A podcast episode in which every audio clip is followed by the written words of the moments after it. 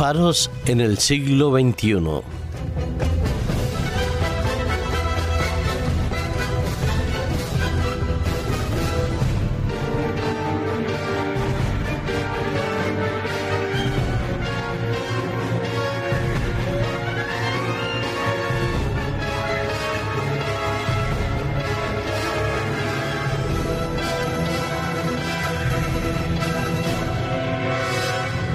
Los que hemos tenido la oportunidad de viajar en barco a través eh, de diferentes lugares, ya sea el mar, el océano o quizás los grandes lagos como los que hay en algunos lugares de nuestro planeta Tierra, hemos disfrutado muchas veces de la calma, de la serenidad y del viento que recorre frescamente nuestro rostro.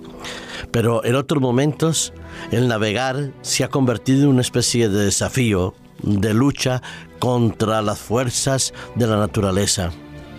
Recuerdo que cuando era niño subí en un velero y en medio del mar Caribe sopló una tormenta muy fuerte y aquel velero se volcó y quedé justo debajo de la vela momentos de verdad que las pasé muy mal, sintiendo que por mucho que nadaba no lograba salir de debajo de la vela. Éramos unos cuantos que estábamos ahí en esa circunstancia, pero bueno, gracias a Dios todos salimos vivos. Pero era de día y podíamos ver si estábamos cerca o lejos de la costa podíamos contemplar las otras embarcaciones que pasaban a una determinada distancia. Pero al final pudimos salir a flote y recuperar la estabilidad en aquella pequeña embarcación de vela en la cual viajábamos.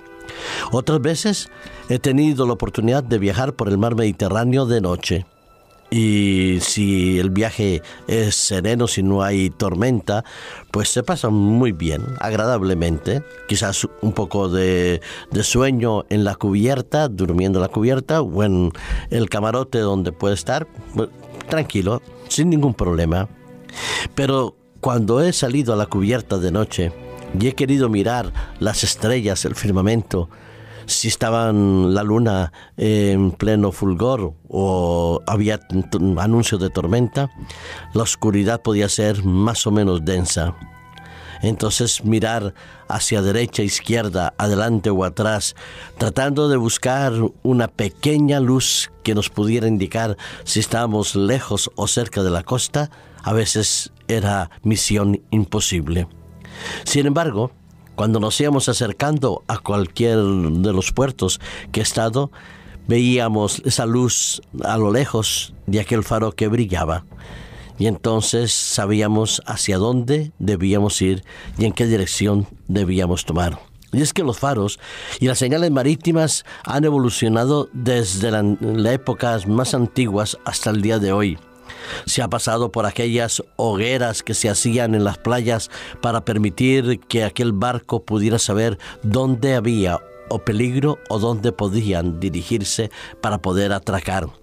Después comenzaron los faros, esas enormes torres que se ven todavía en muchos lugares de nuestras costas que iluminando con sus luces eh, un tanto débiles o más fuertes según la alimentación eh, eléctrica o de combustible que tuviera. Aquellas luces de los faros no solo permitían que el barco llegara a puerto, sino servía también para tranquilizar a muchos de los pasajeros que la oscuridad les producía temor. Lo cierto es que en los miles de años que llevamos navegando por los diferentes mares, siempre el faro ha servido como una guía, como un punto de referencia para que el capitán y los buques lleguen a buen puerto. Se desarrolló la tecnología y han cambiado desde aquellas eh, teas ardientes a base de combustible, de querosene, de petróleo, a la electricidad, a la que hoy en día tenemos, gracias entre otros, por ejemplo, a esa empresa valenciana eh, con, aplicando nuevas tecnologías, la maquinista valenciana, así como se ha llevado, ha logrado cautivar las costas de más de medio mundo. Su nueva tecnología permite de una manera mucho más fiable, más segura y más estética poder seguir guiando a los barcos para que puedan llegar a buen puerto, porque muchas veces ni el GPS ni otras eh, otros mecanismos que puedan llevar a un barco pueden sustituir indudablemente el brillo y la luminosidad del faro que guía y que muestra hacia dónde podemos irnos. Acaba de llegar una nueva tecnología la maquinista valenciana, la empresa que ha sido capaz de adelantarse en un mercado que en los últimos años se ha multiplicado con las nuevas rutas marítimas que pasan por países mm, en vía de desarrollo o subdesarrollados, ha creado un faro, una iluminación, un faro giratorio muy especial. El sistema de luz que emplea es el sistema LED. Es mucho más brillante, más intenso y menos costoso, lo que quiere decir se ganan en luminosidad y en economía. Esta empresa valenciana ha logrado encontrar una nueva forma de guiar a los barcos. El sector de la navegación incorporó los LED en las torres, pero tenía dos problemas. Los sistemas funcionaban con destellos que se encendían y apagaban. El coste era muy reducido, pero no tanto como se esperaba. Pero además brillaba en la misma intensidad en todos los sentidos.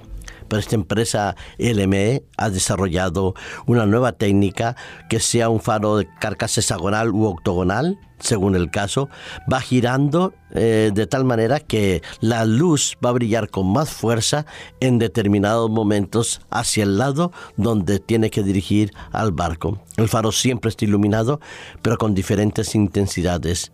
En la costa tienes que ver siempre los señales para poder identificar el paro, el perdón, el faro. Y así las personas podían y pueden llegar a buen puerto. Una felicitación porque seguimos viendo faros que brillan pero con nuevas tecnologías donde se han incorporado pues los GPS, la radio, la comunicación eh, en satélite y ahora con los LED la nueva iluminación en la cual guía a los barcos. Es muy bonito, precioso de verdad el contemplar en medio del mar aquella luz que nos dirige y nos permite ver que la costa está ahí, muy cerca de nosotros, aunque la noche sea muy oscura y las tinieblas tapen la luz de las estrellas o de la luna. Pero este mundo, en cierta medida, también eh, vive como si viviéramos en medio de la oscuridad, en medio de las tinieblas, quizás como si estuviéramos navegando en un barco semi a la deriva. Hay una crisis de valores, crisis de autoridad, crisis familiar. Hay en muchos lugares del mundo situaciones de tensión y de guerras, de hambrunas, de pestes, en fin, una cantidad enorme de acontecimientos que dejan a la humanidad un tanto desorientada, pero que necesita, sí, seguro que lo necesita, de un faro que brille de una manera diferente, que nos pueda guiar a un puerto seguro. Ya Jesús en el hermosísimo sermón de la montaña, en el capítulo 5 y en los versículos 10, eh, del 14 al 16, tomó el ejemplo de la luz que es capaz de iluminar en medio de las tinieblas a la humanidad entera. Y nos dijo a nosotros, a sus discípulos de aquel momento, como aquellos que han pasado a través de los tiempos y los que vendrán y vivirán hasta el día que Cristo venga. Jesús dijo, vosotros sois la luz del mundo. Y después en el versículo 16 dice, así alumbre vuestra luz delante de los hombres, de tal modo que vean vuestras buenas obras y glorifiquen a vuestro Padre que está en los cielos. Así es, querido amigo que me escuchas, los que tenemos fe, los que creemos, los que tenemos una esperanza en la pronta venida de Jesús, estamos invitados a vivir de manera coherente y consecuente nuestra fe y nuestra esperanza.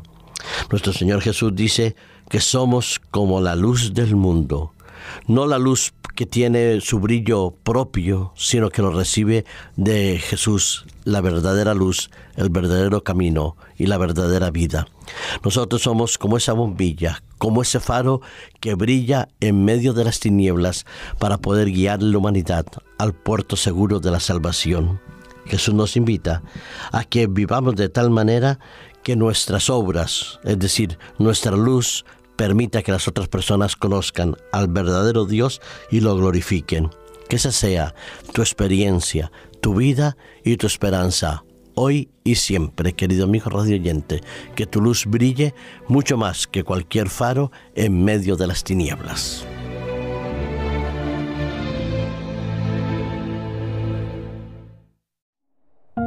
Producido por hopmedia.es